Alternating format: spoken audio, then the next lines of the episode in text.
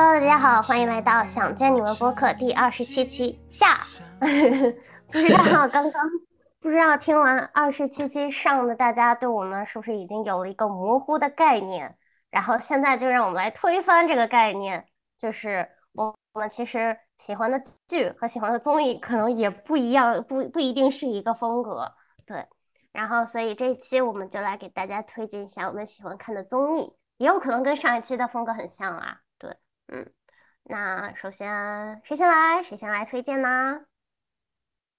那必是我了。哎，我的话，我给我自己喜欢的综艺做了个总结，叫一群人一起做一件事儿的 这样一种综艺，好像每一个综艺都是这样，一群人一起做一件事儿。嗯，但是我的话，嗯，最近还是举例子说吧，就是最近这一些，比如说一年一度喜剧大赛，然后它是讲的是。它是讲的是，它是就是那个米未，就是马东他们那个公司出的，然后他就是主要他们推出的有有点像小品，但是他们叫 sketch，就是一种喜剧形式，然后可能跟脱口秀啊、什么小品啊这些比较像，但是 sketch 它应该是国外的一种呃喜剧形式，然后它就是一个小点，然后会有好几番儿。这样一种喜剧形式，然后它会有不同的喜剧演员，然后大家互相创作、互相 PK 这种。然后我比较喜欢他的这个一点，就是当然他的作品有好有坏了，这就不说。但是我比较喜欢的是他来参赛的演员都是一些比较年轻的人，然后但是他们就是做喜剧的，可能都。没有那么主流嘛，没有那么主流的演员，然后都是一些可能本来生活就都比较拮据的这些喜剧演员，但是通过这个节目，他们有一些被市场认可的机会，然后我觉得，包括就是看到他们那种一群人，然后内心你能感受到他们那种对这件事情的热爱。然后虽然说很痛苦啊，可能要创作、要熬夜、要排练，但是他们就是那种热情，我觉得是比较打动我的吧。然后还有一个就是也是最近特别火的哇，就是那个快男那个零七幺三那个古早什么什么男团，呃，就是有什么苏醒啊、王栎鑫啊，我不知道这些名字之后还能说吗？就是说好怕他们塌房啊，但是就是他们出的那个。啊，快乐再出发那个综艺，然后就是也是一个因为平平无奇的一一个机会吧，就他们应该是最早是从那个什么蘑菇屋那个两期的那种特别小成本的一个综艺，突然就大火，就觉得这些人这些哥哥们就是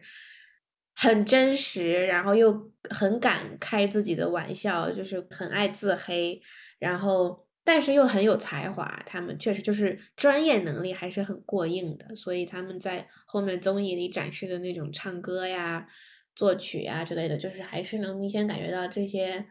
呃年龄处于一个中年人的这些男艺人吧。然后我觉得还是蛮稀缺的，就是在现在这种中国国内的娱乐环境下，就是。要么就是老鲜小鲜老鲜肉，要么就是小鲜肉，要么就是老戏骨的，就是对这种比较口碑比较好的中年人，还是真的是蛮少的。然后就能看到他们，嗯，经过一些生活中的磨难吧，但是还是蛮搞主，主要真的是很好笑啊！这些人就是因为他们真实，所以他们也无所谓，他们就是拿自己拿对方开玩笑。我觉得。我记记得很清楚，就是当时有人评价这个《快乐再出发》这个综艺，就是说他们做到了一个综艺最基本，但是也最难的要求，就是好笑。就是你就想说，现在好多什么跑男那些综艺做了那么多季，但是真的是越来越难看，也不知道为啥，就是他们很形式化吧。但是这个综艺可能就是，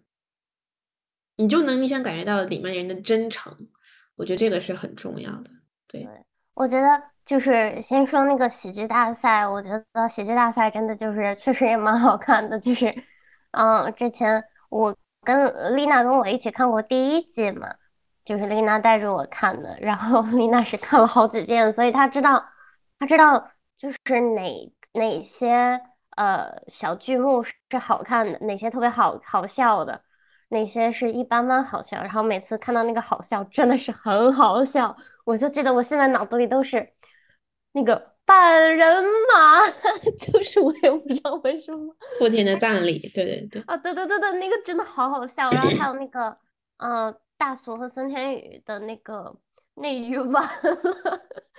就是内娱这娱可以，内娱不行。为什么内娱不行？因为内娱完了。完了，对，很敢说呀，他们确实是。真的就是对，我觉得。但是第一季更好看一些，我觉得。就我觉得现在很多很多综艺，它都是它一开始。它新新创的这个呃想法，这个 idea 是好的，然后它，但是它越到后来就是越不行，就像包括之前很火的那个《爸爸去哪儿》，《爸爸去哪儿》第一季真的 YYDS 好吗？永远的神，就不管他的小朋友还是家长，就因为他们可能是第一次经历这件事情，就他那些很多事情都很经典了，就是你再不管你之后再怎哪个家庭参加这个节目。他都是已经有知道要发生什么了，而且其实它的变化是微乎其微的，就是你可以忽略不计的。所以当大家都知道就是发生什么，不管换多少个家庭，其实不管那个家庭有多好笑，就是你已经没有了一开始那个新鲜劲儿了。所以我觉得，嗯，然后再说那个快乐再出发是吗？嗯，对，我觉得，我觉得，我觉得哥哥们应该很难塌房吧。就是其实零七年的时候，我好像他们已经没得可塌了。对，而且就是其实你看他们每个人的背后故事，真的就是蛮惨的。我忘我忘了是路虎还是谁来着，就是好像最后是他给大家拉的这个赞助赞助起来的这个综艺，就是因为就我觉得他们之前就是他们那些人从零七年到现在多少年了，十五年了吧。就我觉得这些人的感情，就是我觉得之所以能拍的这么好笑、这么真诚，就是因为他们的感情真的很深厚，就是认识了十五年，就是大家都知根知底，就是你知道，就是他这个时候需要什么，就是就是互相揭老底儿这个行为，就我觉得就是就像好像是我们在跟一群老朋友待在一起的时候的样子。就是大家互相揭老底儿。当你说到，哎，我跟你说，你高中的时候天天干这个，然后我可讨厌你了。就这种这种又美好又好笑的事情，我觉得真的就是很难得。嗯，我挺同意的。就是我觉得，其实回应一下公主说的那个，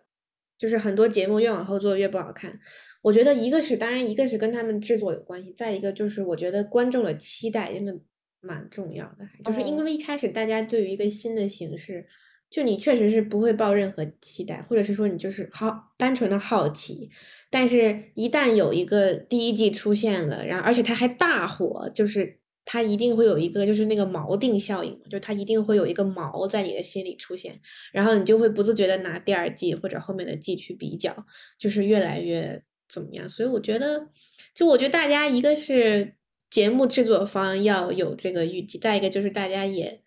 也也要有这个准备，就是他一定在你心里就有可能是一定是比不上第一季的，我觉得。嗯。但是有总比没有强啊，是吧？不然你那第一季都快都快看的都包浆了，是吧？嗯，对，就包括就是再说到那个他们几个人知根知底。就是张远，他其实参加过《创造营二零一九》，然后在整个就是《创造营》里，张远都是一个哥哥的形象，就是他确实年龄比大家都大一些嘛，但是其实就是感觉他在那个《快乐再出发》，就我从小片段里看啊，我没有看过这个剧这个综艺，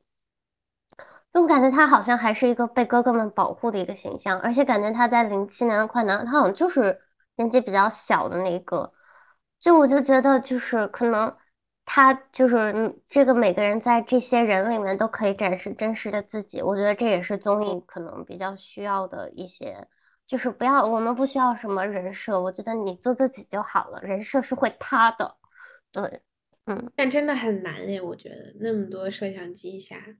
然后对我忽然感觉就是《快乐再出发》给我传递的一种感觉，就是这群老朋友，他们不管做什么，彼此都不会走。就是你不觉得他们是那种下了节目就老死不相往来的人？你觉得他们平时生活中就是这样的？就即使没有这个节目，他们关系依然会很好，只是通过这个节目把这些部分展示给了更多人看而已。对，吃火鸡的鬼，你要说点啥吗？对，我刚才就是 有点过分沉默了，因为我刚才吃了个午饭，slash 早饭吧，反正，呃。虽然虽然说就是呃，两位刚才说的一些综艺，我完全不知道是什么，也没有看过啊，也没有听说过。但是啊，就你刚才说的这个《快乐再出发》，给我的感觉就好像跟其他的我理解的综艺不太一样，就是甚至有点像那种真的真人秀一样，就是没有剧本的真人秀一样那种感觉，就是非常的，就是不经。不经编排那种，就是你怎么真实就怎么就怎么来这样，然后看的话就是哦，体验也也很不错，嗯，所以我可以，我也可以，哎，我觉得这我可以去看，稍微看一看，因为我呢，我就说实话，我看过的综艺可能现在就是一只手看过综综艺的集数，可能一只手都能数过来，可能就不超过五集，所以说我今天就主要听一听你们的安利啊，哎，吃安利了，鬼，看看有没有什么啊。有没有什么宝藏宝藏综艺？嗯嗯，那下面就说到我和丽娜的心头好，就是终于有一些一样的那个和解了。追星女孩必备创造营，我真的我还蛮喜欢俄系选秀的，就是呃腾讯出的选秀，我不知道为什么我就是丽娜可能看一些淘系，就是你先说，你先说，对，就是。我真的就是我好喜欢，就是俄系，就是那种创造营，尤其是男生的创造营，因为我真的很喜欢柯南男 CP。对不起，对，然后对，然后我觉得，嗯，相较于创创造营二零二一，我其实还是更喜欢二零一九的，因为我觉得创造营二零一九它这个整个一个军训的一个概念，就是非常的吸引我，就是。就是一百个人，他们住大通铺哎，大通铺，男生有些男生青春期就是十八、十九岁的时候真的很臭，所以 鬼一脸鄙夷的看着我，就是就是我就就这种就是这种军训的革命友情，真的就让我觉得真的是宝藏哎，就而且就是他们一开始就一百个人来的时候，每个人发了那种大水壶和一个大的那种就是。露营包就是你不管你多大的箱子，你要把你所有的东西都塞到那个露营包里，然后这就是你的全部了，就是你就没别的东西了。然后每天就是有点像穿校服，而且而且那个就是大家都住大通铺嘛，就有的时候会凌晨忽然就是让你集合，就真的就是军训的感觉。然后就抛开生活方面。就是我感觉那一届的导师也真的就是非常的厉害，就是苏有朋啊、黄立行啊，然后还有那个啊，那个叫什么来着？那个那个胡彦斌，胡彦斌，还有一个就是巨星，巨星。哎呀，黄立行啊，郭富城，郭富城，对，真的那个导师阵容真的就是。牛逼，就是对，而且就是那帮那帮孩子也真的就是我真的就是嗯，他们那帮孩子的感情也真的就是非常的真挚。这里可以站，就是可以跟大家说一下粉籍，我我很喜欢姚琛和嗯夏之光，对，不知道呃鬼鬼又是一脸懵逼的看着我，摇了摇头，对，哎呀。鬼这一期绝绝对就是最佳陪衬，我的天，大家都听不到他 喘气儿的声音，感觉。对，是我觉得，嗯，公主，你刚才说的时候，感觉你好像住过那个大头，你知道吗？怎么回事？我真的就是因为我太喜欢看那个了，我就是太喜欢那种军训的革命友谊的感觉了，而且他就是，就每一次淘汰也是，就是。虽然胡彦斌他每次都一脸正经说着最搞笑的话，但是我还是哭的不行。就是他每次淘汰的时候，就是那种这面前就是一条河，你们有的人就是能跨过这条河，有的人就是过不去了。然后每次我都哭的跟啥似的，我都啊，对，就包括他到最后，就是那个最后那一季也是每个人背着自己的所有的包，然后一起划船呀什么的，然后一起走那个，就走山路，就爬山走山路，然后能走到山顶的人，你们就留下了，就是中途会有人离开，就真的这个概念真的很戳我，就好像就是一群朋友。一起走同样的一条路，然后中间就是会有人离开。我真的，哦，我说的我自己都要哭了，对不起大家。但是这个真的很好看，对，这是我的选秀，就是 top one，对，形嗯，式感好强啊，不得不说这个创造营，我还哦，真没看过二零一九很多的，我更多的是看的舞台吧。然后我自己的话，就是我记得那段时间也是跟公主不停的在讨论创造营啊，包当然我自己也看什么青春有你啊、偶像练习生这种，呃，爱奇艺的选秀。我现在觉得就吸引我的，当然我也很喜欢看那种宿舍日记，就是一群大男孩儿搞一些奇奇怪怪的事情，什么互相化妆啊，还怎么怎么，就是你觉得他们好像就是舞台上光鲜亮丽，底下其实也是很普通、很普通的男生的人吧，就这么说。然后再一个就是，我记得我挺感动的，就是有一些呃，当然那个可能是《青春有你》吧，就是里面你是真的觉得这些人，因为我觉得大家平时生活中对这种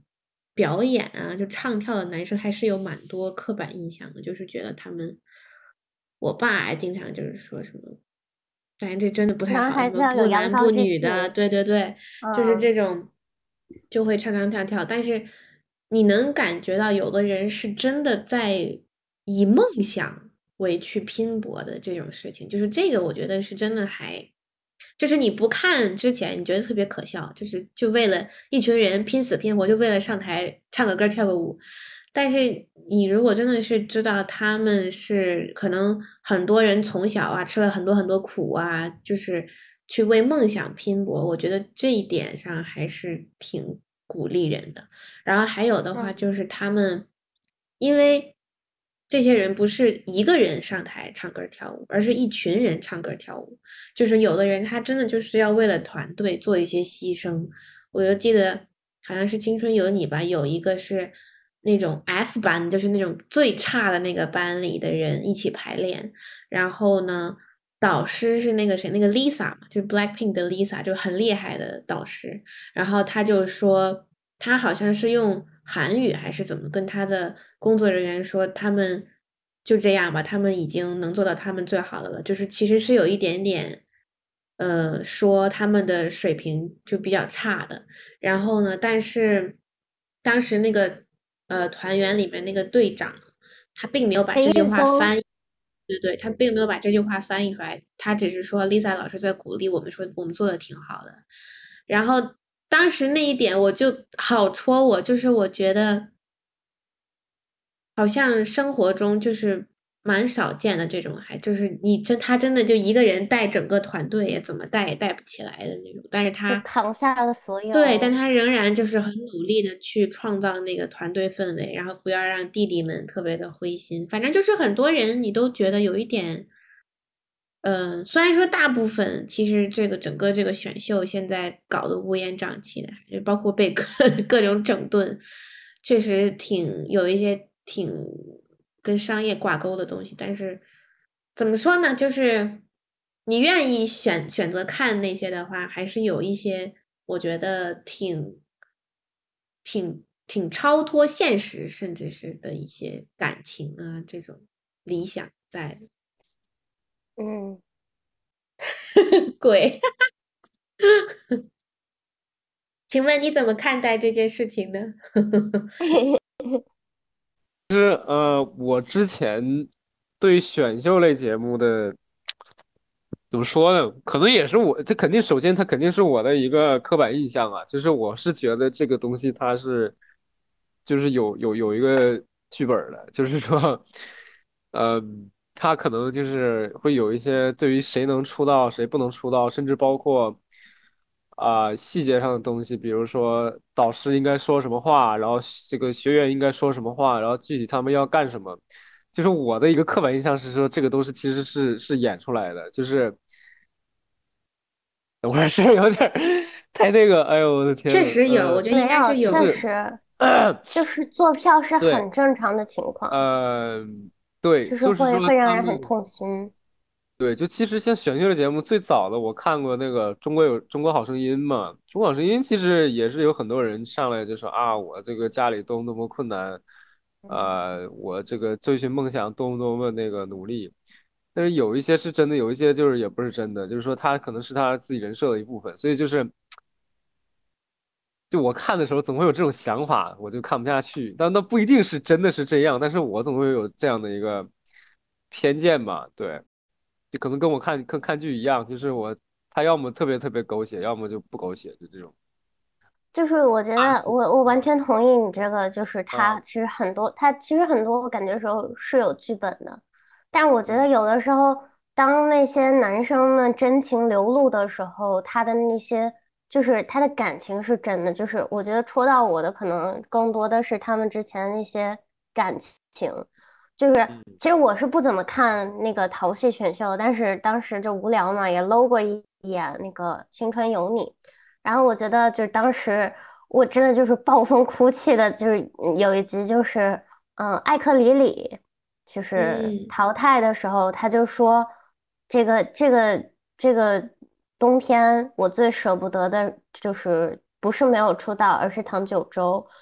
然后他就开始说什么那个樱花树还是什么树开花了，但是我没有看到。我天，那那整个晚上我整个晚上都不好了，我就我就 emo 了整个晚上我，就疯狂的暴风哭泣。就是，哎，我的天！而且就是你看，你会看到他们其实赛后就是那个他们关系也就是非常好，他们会经常一起出去玩儿，就我感觉就是。其实我我也蛮想有这种机会去，就是真的就是在很多天很就是几个月完全封闭的状态，我只能跟这些人一起玩儿，然后就只你只能跟这些人就是恨不得这辈子发生过什么，有点有点像夏令营的那种感情，但是但是你们又。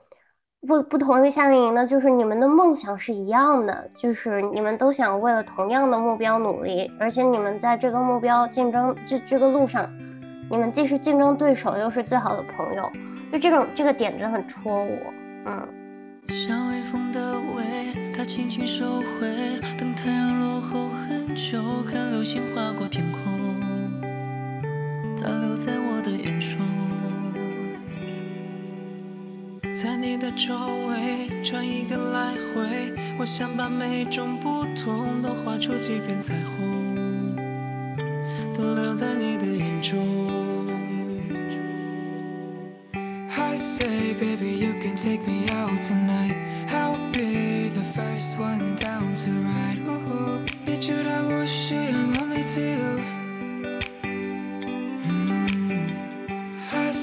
baby please be my bride tonight i say baby please be my friend for life please by my side 我总敢认识你我觉得明日之子也有点这种我觉得明日之子真的太好笑了就是就是什么一堆人也是小女孩住宿舍但是更搞笑的就是这群人是搞艺术的他们每个人，我的妈呀，真的就是好有个性，说走就走了。然后那导演就拿着摄像机出去追，就是觉得对，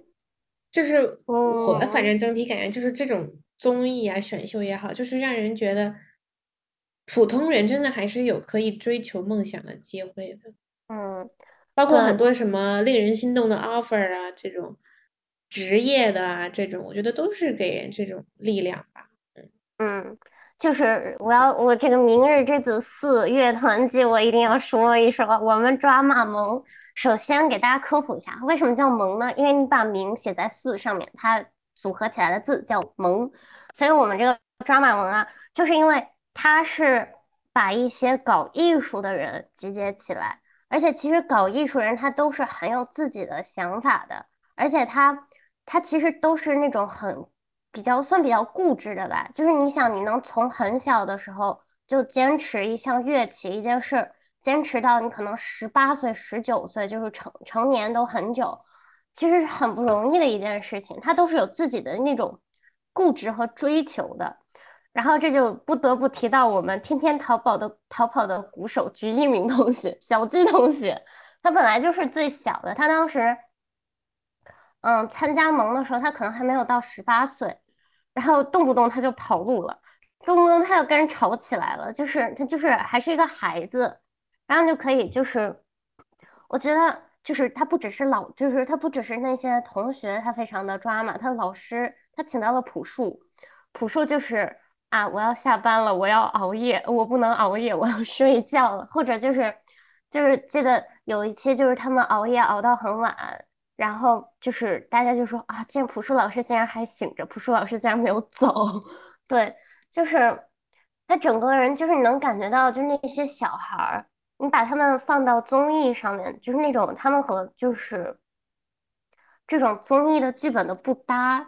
就是他拒绝接受那个剧本，他拒绝就是就是录制，就是经常经常的中断，就是因为他们无法接受这个剧本，他们不能接受就是。导演组给他们的安排，然后他们就决定，就是这个不是我想要的，我只是我只是想玩音乐，那我跟这群人不合，那我们乐队就解散吧，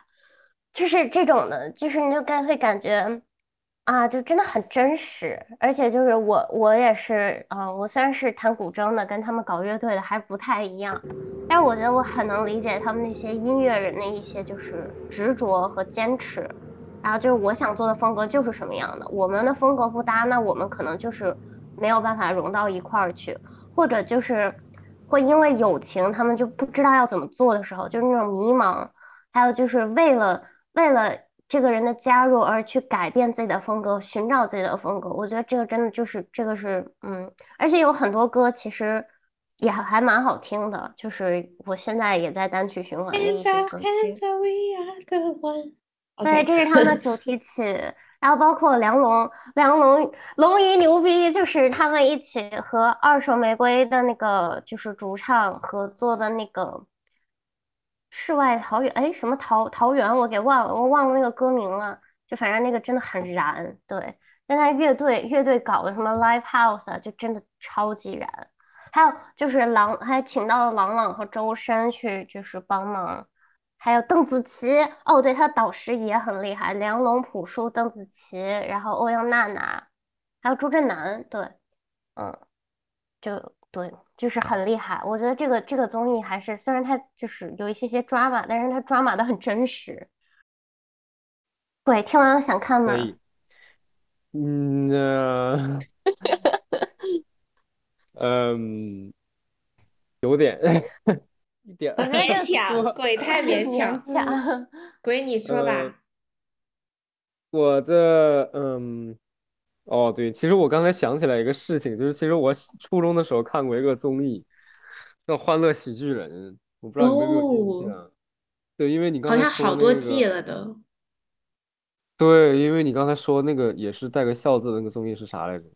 一年一度喜剧大赛。一年一度喜剧大赛。啊，对对对对。对我，我一下就想起来，我初中时候看那个《欢乐喜剧人》，那个也是，它是就是算 sketch，就是比小品稍微短一点，然后剧情可能没有那么强。嗯，我当时就是，但是因为我要中考，所以说我就就是 我妈不让我看，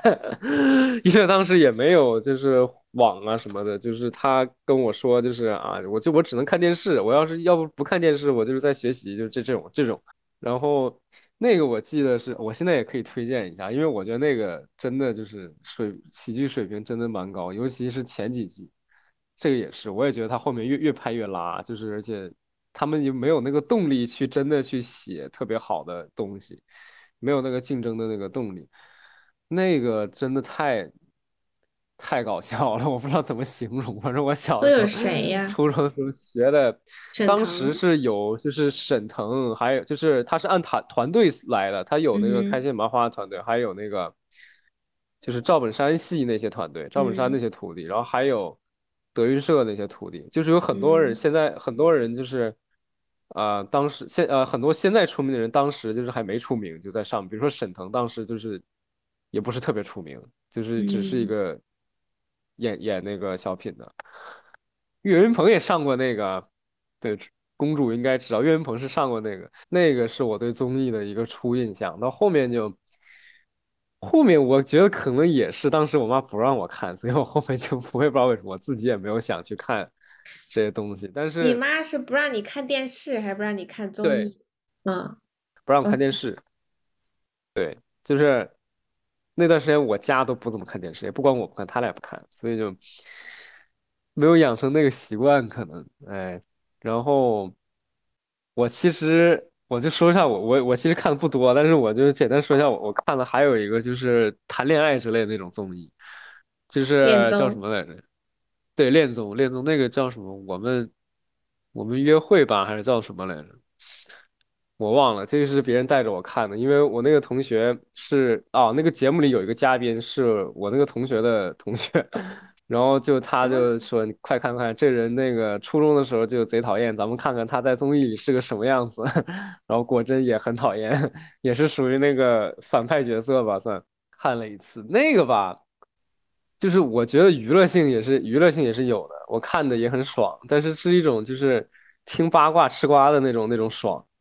然后就是还有另一个方面，就是因为我们看肯定有自己的好恶嘛，我肯定喜欢一个嘉宾，就可能也可能不喜欢一个嘉宾，然后就是那个不喜欢的嘉宾也被别人不喜欢的时候，我就特别开心。啊，对，或者说你喜 欢的你喜欢的那个什么嘉宾被别人喜欢了，或者说他成功配对了，我也很开心啊。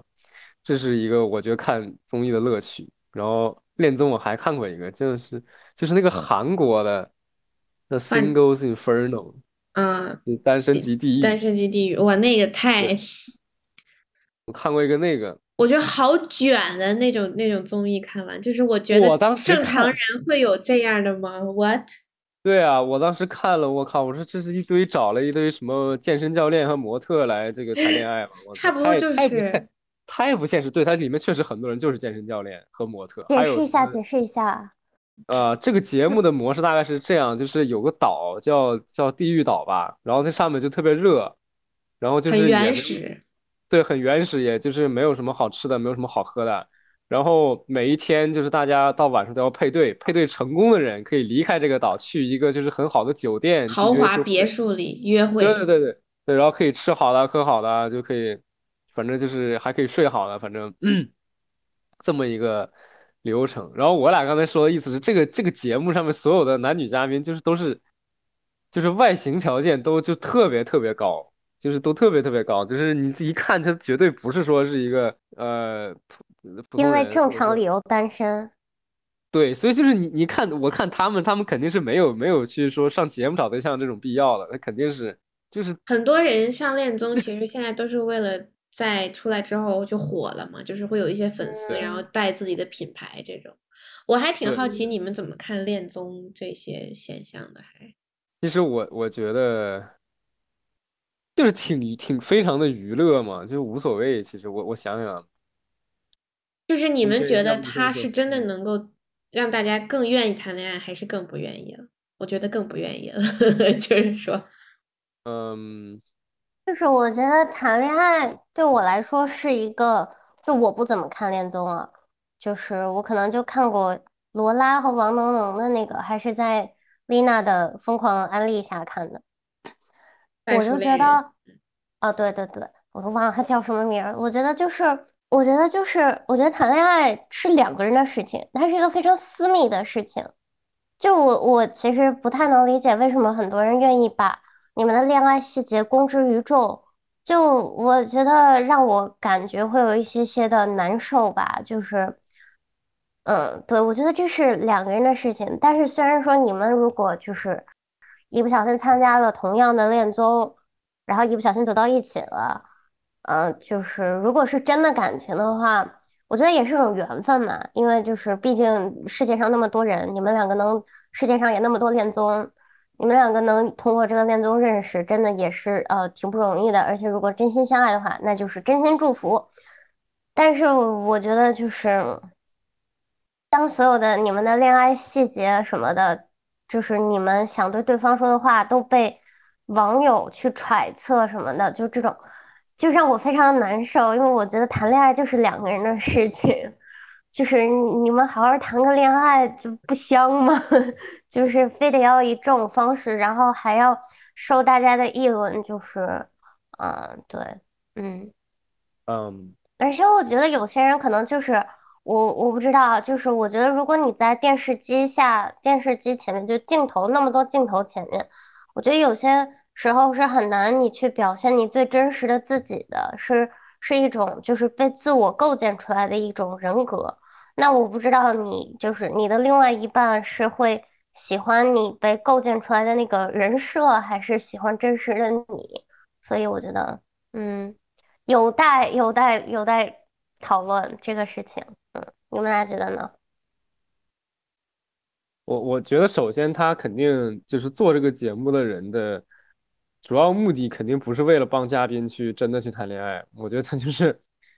他只是消费消费这个事情，就是会，他甚至会刻意制造一些让，刻意就是制造一些难题吧，或者说让这个他们谈恋爱可能甚至都不太顺利的事情，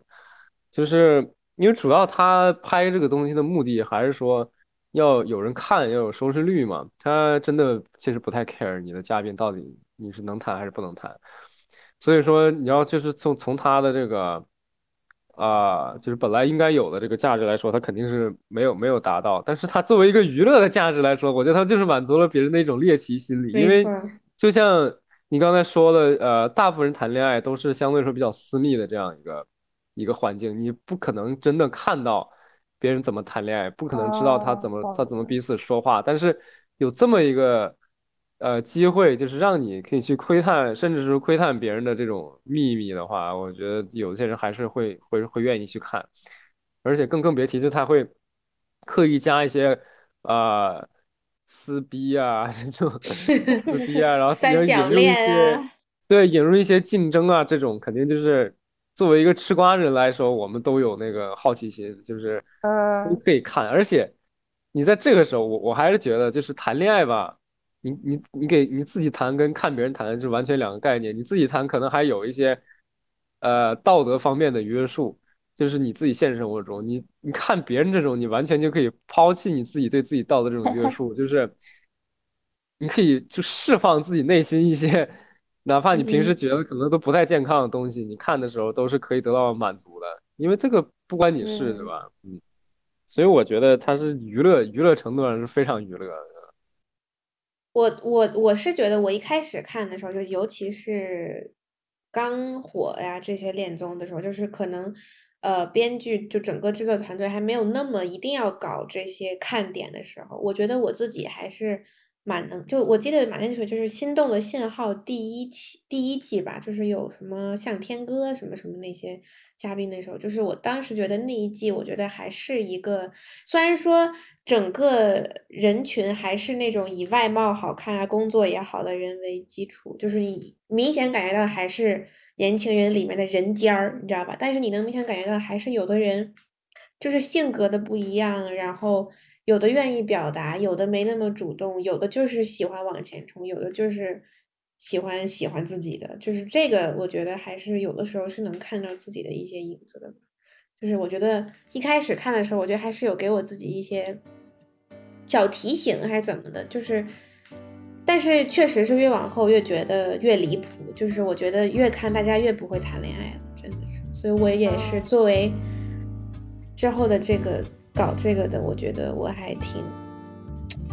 挺挺矛盾的吧，我觉得。愿我会揸火箭带你到天空去，在太空中两人住，活到一千岁都一般心醉，有你在身边多乐趣，共你双双对。好得戚好得意，地蓝天帮挡恨痴。就算翻风雨，只需睇到你，似见阳光千。有了你开心的，乜都千心满意，行如白菜也好好。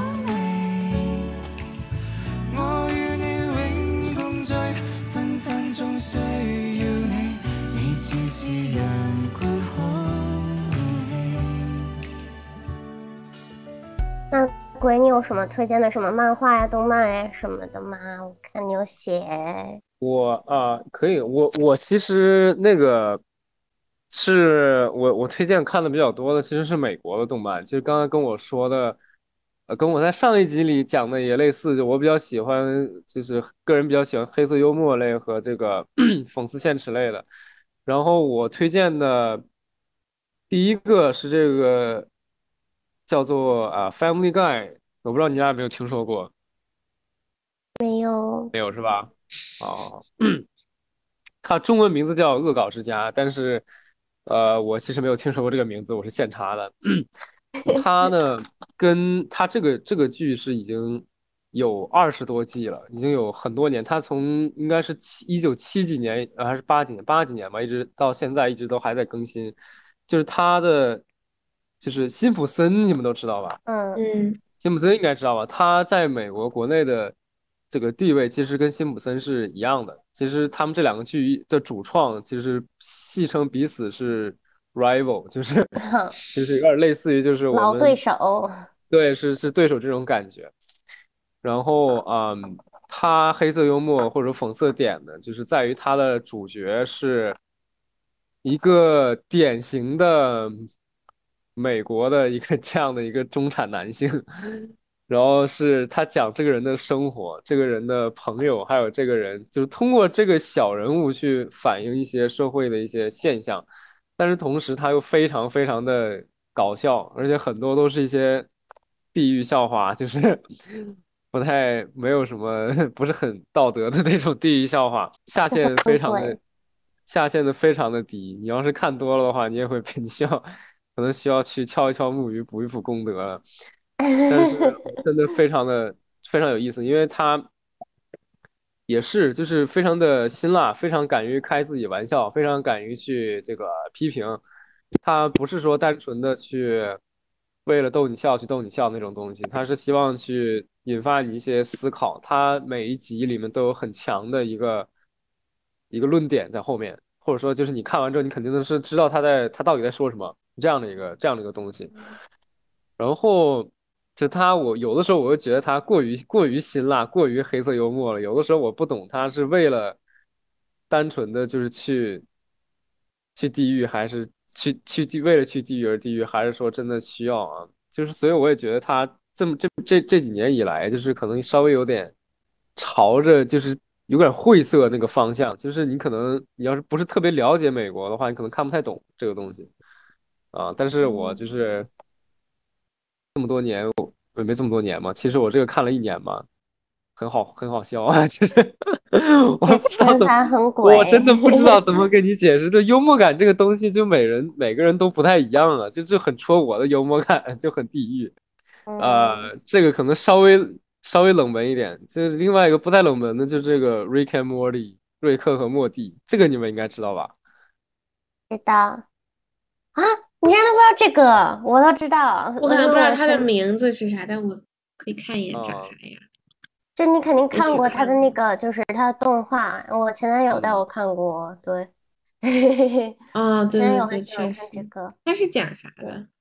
他就是讲有一个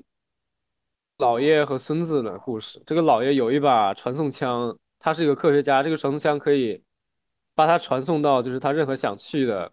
地方，然后维度或者说其他的世界，就是说想去哪儿就去哪儿。它里面有一个就是很有意思的概概念，就是它它里面构造了很多种就是跟我们常识不太一样的东西，比如说，比如说我们现在这个世界是我在打电话，对吧？然后可能嗯他穿梭到下另外一个世界是这个电话打打我，就是他是这个主他是主人，然后我是一个手机，这样就是非常的嗯他脑洞开的非常大。然后啊，他是啊，然后还有之前是每一集他会带着他孙子去各不同的地方去这个探险，就是不一样完全不一样的这种各种世界去探险啊。但是虽然说它科幻呢、探险这一类的东西是一个主题，但是我觉得它真正讲的更主题的东西其实是是很多是其实是讲家庭关系啊、一些亲情啊，还有一些人怎么去面对自己的这个脆弱的一个部分呢？怎么甚至怎么样去走出创伤啊？甚至这样的一个东西，其实也是非常非常心理的，非常非常成长为主题的一个东西。就是它跟波杰克呢，甚至都有一点类似，就是它都披着一个表面上有点科幻、有点丧，甚至有点防御性很强的这么一个一个外套，但实际上讲的都是一些非常脆弱的东西。所以说，就是这种这种，一个是这种反差感，另外一个是。就是它传递的一些东西，以及它这个科幻的形式都就结合在一起，就是我觉得它是一个神剧。就是我觉得它甚至在美国的这些动漫里面，它都是一个非常特殊的、特殊的存在。就是就是你，就它就是融合了其他所有剧里的很多东西，就很多优点，然后又创造了一些自己的啊。表达形式上的一些特色，嗯，因为我觉得这个是非常厉害，而且这个已经非常非常火了，就是我觉得大部分听众应该也都都了解过，嗯。嗯，它是很值得你去反复去看的，因为你看一遍，第一遍可能看个刺激，第二遍可能就是你去稍微品品咱们咱们它到底啥意思，这样，嗯，我是很喜欢这种东西。你这个我种草了，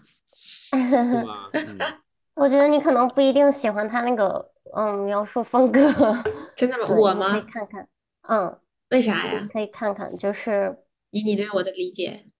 嗯，而且我觉得有的时候他们就是他讲的有点，也确实也挺黑色，很鬼，就是很黑色幽默，然后很 cringing，对，就有的时候让我会有一点儿，